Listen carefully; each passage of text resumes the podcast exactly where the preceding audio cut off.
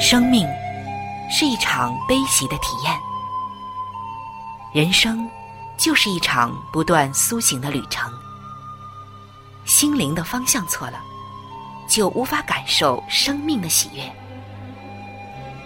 今天在这里，上帝与你有约。认识上帝是一场盛大的遇见，它能使你沉淀心灵的浮躁。过滤往日的忧伤，带你触摸心灵与生命的神圣所在。上帝说：“你的心需要休息。”各位亲爱的听众朋友，这里是希望福音电台为您带来的福音节目《触动的心灵》，我是主持人春雨。让我们在这里。远离心灵的疲惫，回归上帝的抚慰，触动心灵的每一丝感动，都让它留住。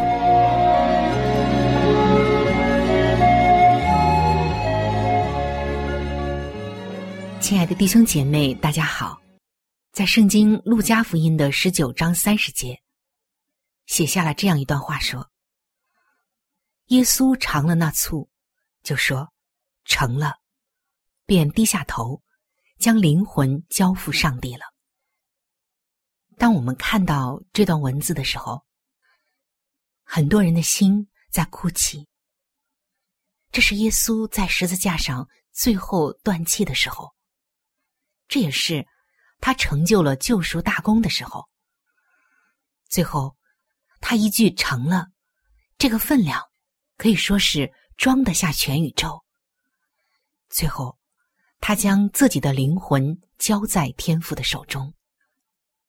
我们可以看到，直到耶稣最后生命的末了，直到他生命气息结束的时候，他一直都在坚持做一件事情，那就是爱，那就是救赎，完成人类的救赎大功。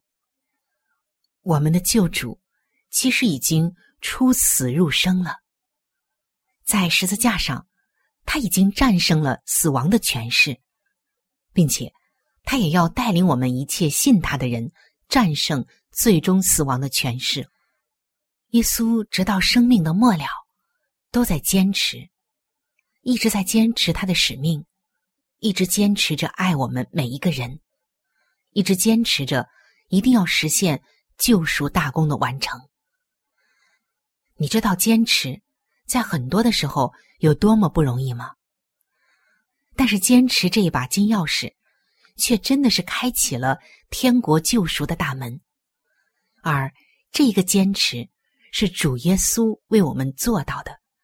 这份救赎，也是他的生命和宝血为我们换来的。生命中有很多的坚持，在圣经中也说到，那忍耐到底的必然得胜。也就是说，要坚持到底，不仅仅只是坚持，而且要坚持到底。你会发现，古往今来有许许多多的成功人士，他们的一个秘诀，并不一定是他们的天分、机遇，而是说他们的坚持，尤其是他们坚持到底的精神。比如像普林斯顿的数学教授韦安，他是非常知道坚持的价值的。他花了七年的时间，窝在他的阁楼办公室，夜以继日的探索一个神秘的数学题目的答案。一九九三年，韦安宣布他解开了三百五十年来的谜题，那就是福马最后定理。一六三七年。福马，这个法国的天才数学家，断言说：如果 n 是大于二的整数，x、y 和 z 是正整数，那么 x 的 n 次方加 y 的 n 次方就等于 z 的 n 次方，无解。三百五十年来啊，数不清的数学家们尝试着要证明或者是反证这一条福马最后定理，可是没有人成功。近代的电脑专家也使用高速计算机演算到极高的数列，初步的结论是，福马的这个预测是正确的。问题是，没有人能用数学方法来证明它是真是假。中学生们都晓得，n 等于二，这个方程式是成立的。比如，三的二次方加四的二次方，就等于五的二次方。至于 n 等于三，等于四，等于很多很多，直到接近无限大，找得到正解吗？福马凭他天才的直觉，预言说无解。他的直觉啊，忙坏了三百五十年来的数学专家们。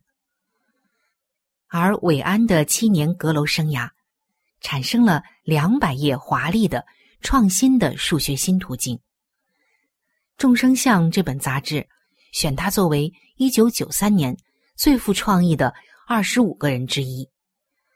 韦安在微积分和代数这两个领域之间筑起了桥梁。可以说是功不可没。他七年的坚持，七年的忍耐，大功告成。两百五十页的演算结束的时候，在普林斯顿的阁楼上，想必啊，有一声惊天动地的欢呼说：“成了！”就在两千年前的犹太地，京都耶路撒冷城外的各个他山丘上，耶稣的身体。挂在十字架上，重力逐渐撕裂双手和脚掌的钉痕，鲜血流尽。失血过多所引发的痉挛即将来袭之前，耶稣最知道坚忍在这个关键时刻的重要性。他尝试以鲜血来解开历史上最奥秘的神学难题，那就是罪。他也在十字架上担当了全人类的罪。他脆弱的用两个脚撑住铁钉，舒缓一下地心引力对胸部的压迫，肺里吸入最后一口气，以及残存的最后一点力量，做出了一个震动古今中外的欢呼，说：“成了。”上主救赎人类的计划完成了，罪人与上帝和好的道路完成了，神性的公义和慈爱的要求完成了，上帝对人类无条件的爱的实力示范也完成了，鲜血已经流出，献祭已经摆上，死亡的毒钩已经拔除，成了。大功告成的欢呼，得胜凯旋的欢呼，心满意足的欢呼，都在这里。但是千万别以为耶稣的使命很容易。如果是你的话，遭遇到下面的一些艰难险阻，你会不会灰心放弃呢？教导门徒们要谦卑，可十二个使徒却仍然争论谁最伟大。在最亲密的门徒中，竟然有一个犹大要出卖你。祭司长还在挑战，说：“你凭什么权柄在圣殿里教训人？百姓的需要霸占了你吃饭睡觉的时间。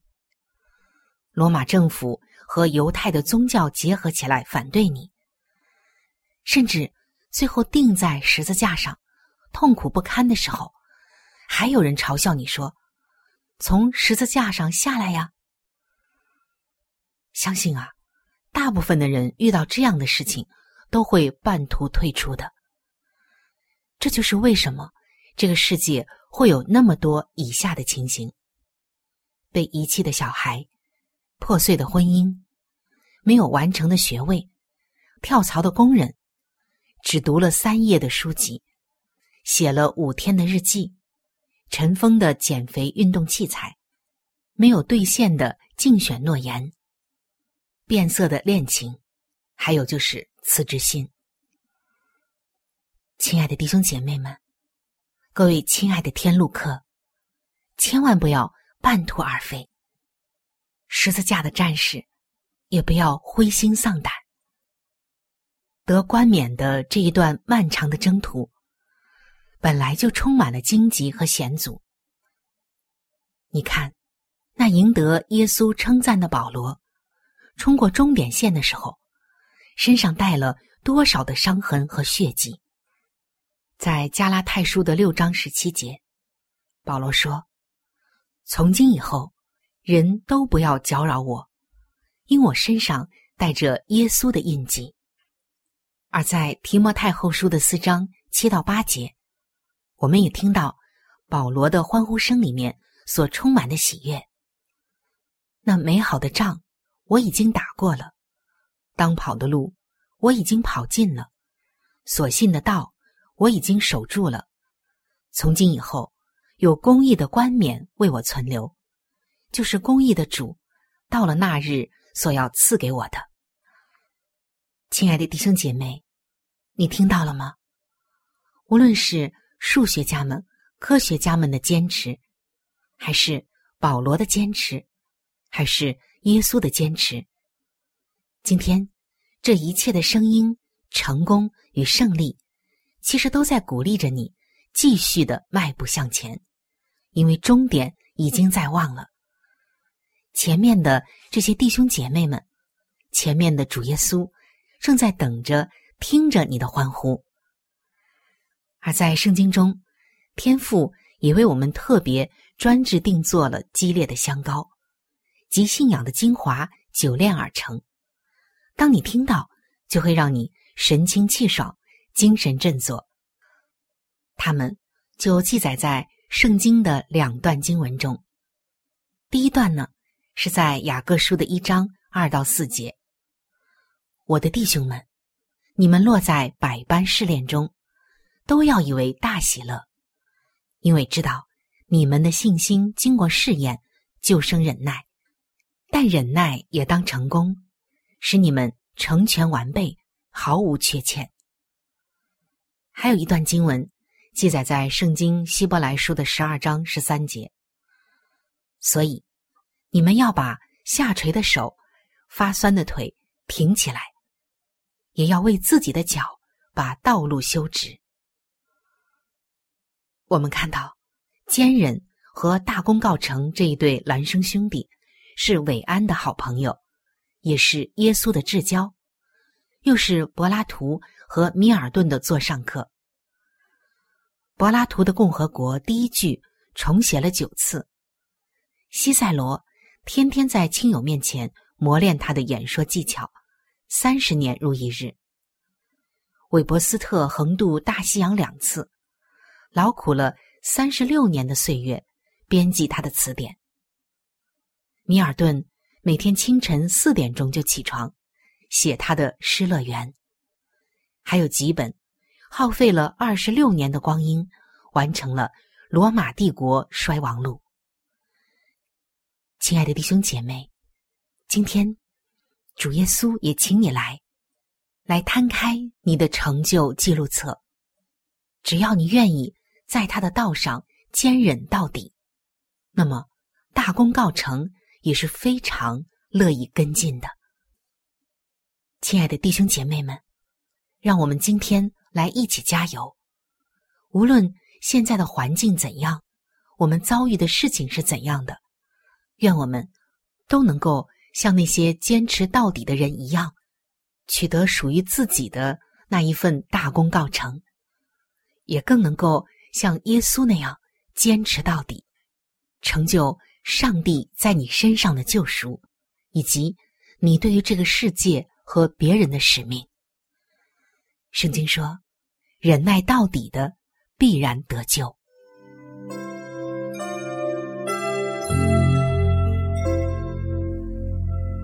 一朵花就是一个世界，一滴露珠能够反映出太阳的光辉，一则小故事蕴含着大道理，一段小经历，浓缩着生命的真谛。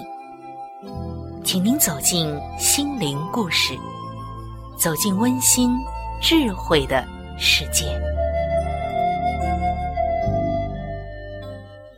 各位亲爱的弟兄姐妹，欢迎来到心灵故事的时间。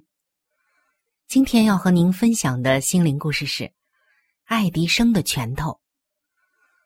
那您可能要问了，爱迪生的拳头这是怎么一回事呢？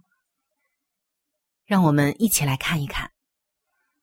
亨利·福特曾经说过：“懂得安慰、鼓励人，是人生最好的资产。”发明汽车的福特，年轻的时候就曾经经验过，鼓励可以创造出新的人生。爱迪生给福特的鼓励。触摸到了他的生命。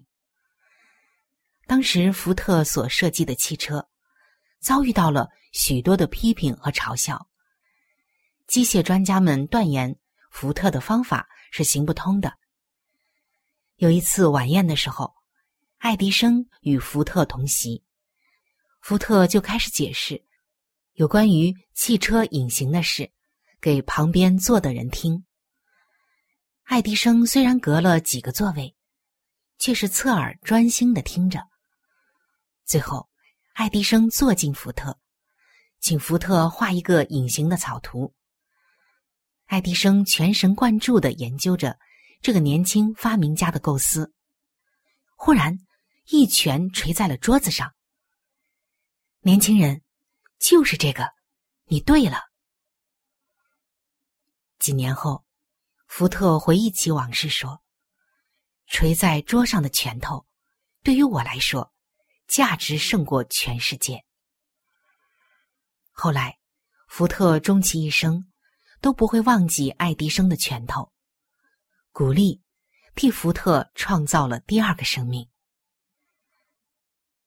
在圣经提摩太后书的一章六节，这里写道：“愿主怜悯阿尼瑟福一家的人。”因他屡次使我畅快，不以我的锁链为耻，反倒在罗马的时候殷勤的找我，并且找着了。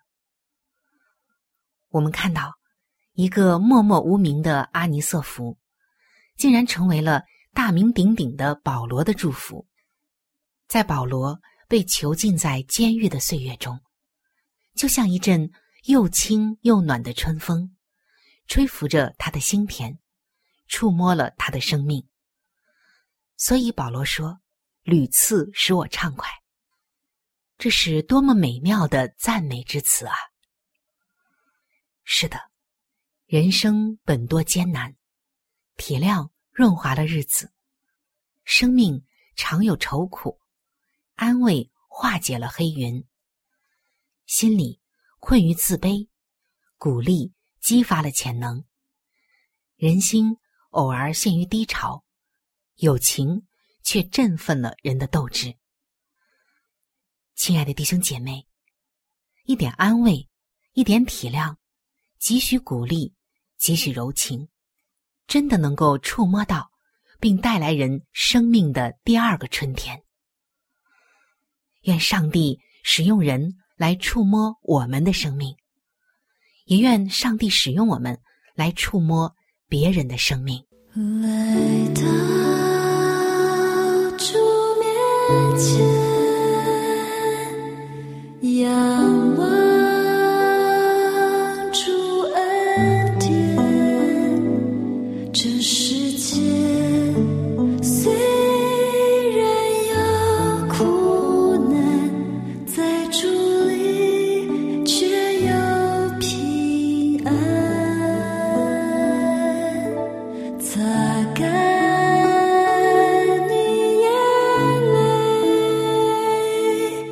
交托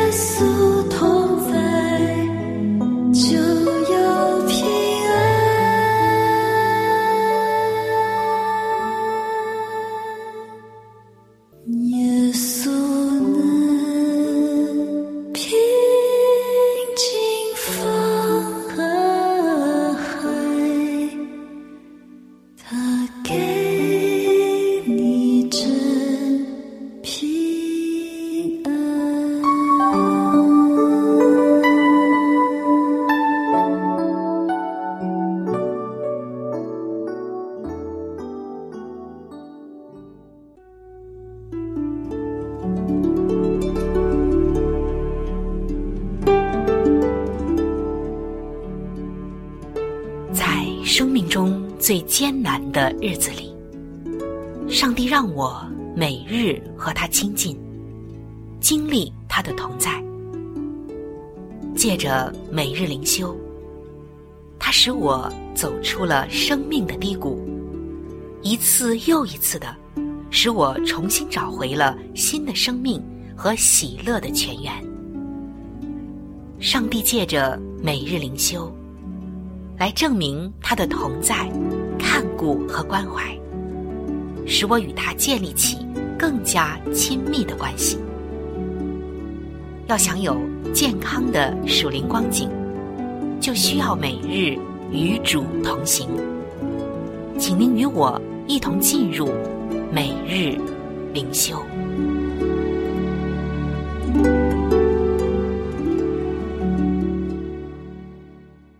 各位亲爱的弟兄姐妹，欢迎走进每日灵修。走进每日灵修，走进灵性的加油站。也走进上帝在每一天所对我们说的慈爱话语当中。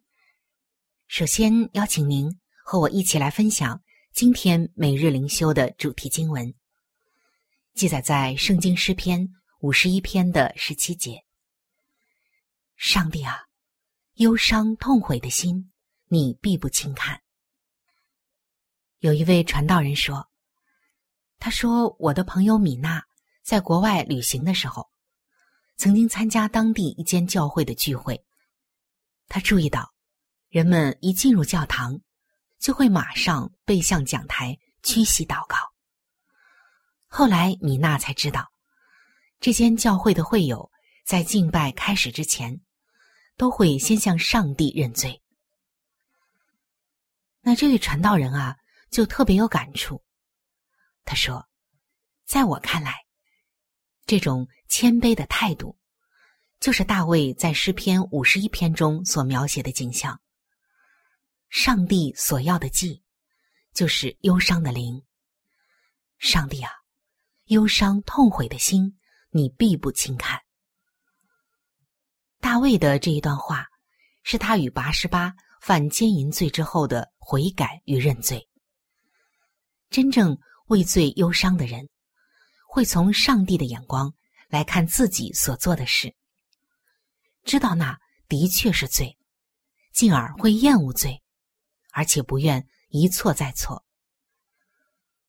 亲爱的弟兄姐妹们，只要真心的认罪悔改，慈爱的上帝就会赦免我们，使我们得洁净。正如约翰一书一章九节所说的：“我们若认自己的罪。”上帝是信实的，是公义的，必要赦免我们的罪，洗净我们一切的不义。上帝的赦免，使我们可以坦然无惧的来到他面前，这也是我们开始向上帝献上赞美的最佳时期。当大卫懊悔、认罪，并蒙上帝赦免之后，他回应说：“主啊。”求你使我嘴唇张开，我的口便传扬赞美你的话。今天的我们也要谦卑的面对上帝的圣洁，并且以赞美来感谢他的赦免。亲爱的上帝啊，帮助我们不为罪找理由，或试图将它淡化。当我们为罪忧伤的时候，求你洁净我们。让我们能毫无阻碍的赞美你，亲爱的弟兄姐妹。当你的心灵得释放，就会发出那由衷的赞美之歌。各位亲爱的朋友，我们今天的节目到这里就要向您说再见了。我真诚的邀请您来认识这一位爱你的上帝，你的人生将会成为蒙福的人生。在我们这里，也为您预备了圣经，还有来帮助您来了解基督教信仰的资料，都是可以免费的赠送到您的手中的。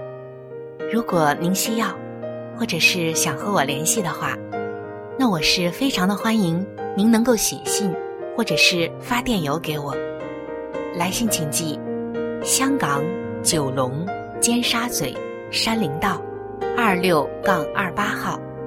山是大山的山，林是树林的林。香港九龙尖沙咀山林道二六杠二八号，您写春雨收就可以了。春是春天的春，雨是雨水的雨。如果您想发电邮的话，请记我的个人邮箱，我的邮箱是 c h u n y u at v o h c 点 c n。我们的网址是三 w 点 x i w a n g r a d i o 点 o r g。